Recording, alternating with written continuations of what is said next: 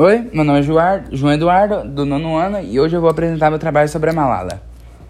É, o autor, o autor foi a própria Malala e Cristina Lambe.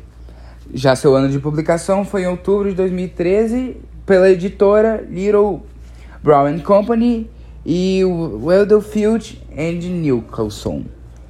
É, a tradução foi feita por Luciano Vieira Machado.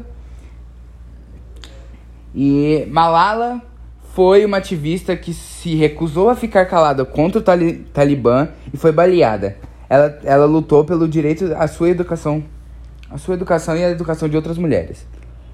A importância do pai dela para a história dela foi que ele era um ativista que incentivou a filha, a filha a lutar para ela poder ir para a escola, mesmo que fosse desafiar o Talibã, o Talibã.